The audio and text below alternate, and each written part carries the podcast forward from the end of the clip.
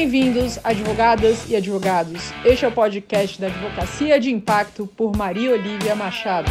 A vergonha da autossabotagem pode ser um enorme obstáculo para a tomada de ações diferentes. Tente ver suas ações ou inações com amor e compaixão.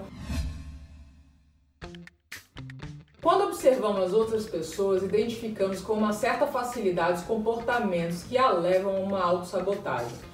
Para nós que estamos de fora, observar isso e arrumar soluções é extremamente fácil e lógico. Mas para a própria pessoa, o problema é um pouco mais sutil do que isso. É preciso uma autorreflexão séria para entender o porquê de estar atirando no próprio pé. A autossabotagem ocorre quando a sua mente consciente, aquela que é lógica e faz a sua agenda de prazos, por exemplo, está em desacordo com a sua mente subconsciente. A emocional que procrastina a tarefa até a última hora.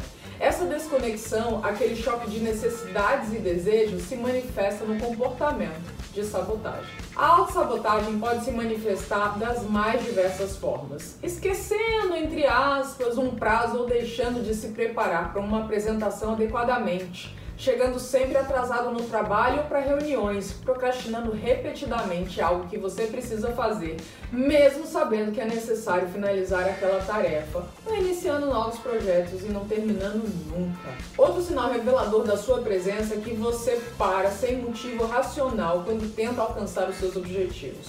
A habilidade e a vontade estão lá, mas algo lhe impede de seguir em frente.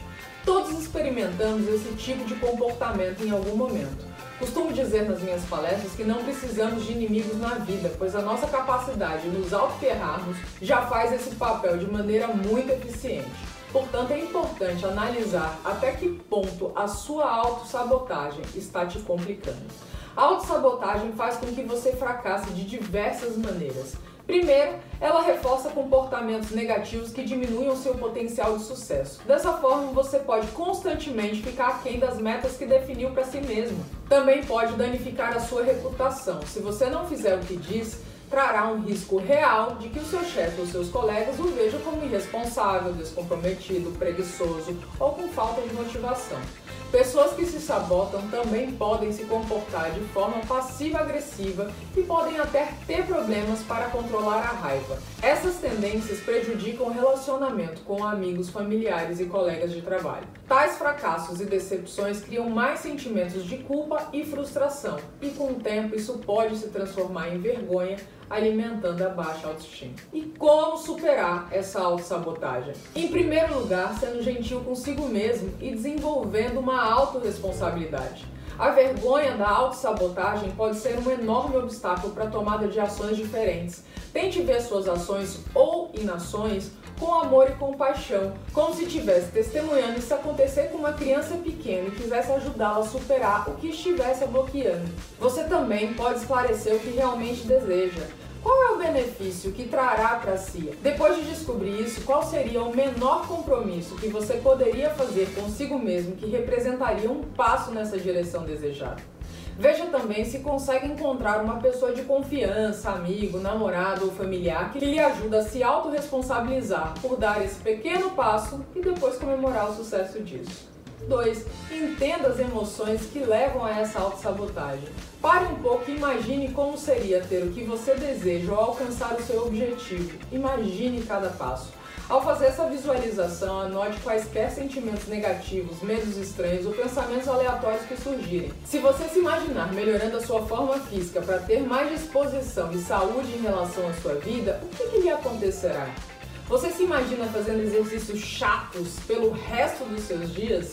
Você imagina alguém lhe criticando por ir à academia e ser vaidoso? A chave para sua autossabotagem está nesses medos e pensamentos. Enfrentar o que quer que esteja aprendendo você, esteja fazendo com que você se sabote, não será fácil. Mas é melhor do que o péssimo arrependimento que você sentirá se não o fizer. A vida é muito curta para não fazer aquilo que de fato se deseja. 3. Mude os seus comportamentos, emoções e pensamentos. Ao tomar consciência das emoções, comportamentos e pensamentos negativos que desencadeiam a autossabotagem, você pode começar a desafiá-los. E se puder alterar um desses três aspectos, os outros dois também mudarão mais facilmente. Desafie o pensamento negativo com afirmações lógicas e positivas. Em seguida, vincule essa nova conversa positiva ao que você pode realizar e ao que de fato deseja alcançar. Quando as suas habilidades, crenças e comportamentos estão alinhados, você pode criar os estados mentais, emocionais e físicos necessários para fazer o que quiser. 4. Mantenha esses comportamentos autossustentáveis. Quando você identifica e começa a derrotar a lógica falsa de seus comportamentos de autossabotagem, você começa a reconstruir a sua autoestima, melhorando seus comportamentos, sentimentos, pensamentos e crenças sobre si mesmo e desafiando quanto ele se interpõe entre você e os seus objetivos, você pode desenvolver comportamentos positivos e autossuficientes para mantê-lo no caminho certo para a sua vida. Se você gostou desse vídeo, assina o nosso canal, dá um like, ativa o sininho para receber as notificações dos próximos materiais. E se quiser recebê-lo no seu celular, manda uma mensagem nesse número que a gente vai começar a enviá-los para vocês.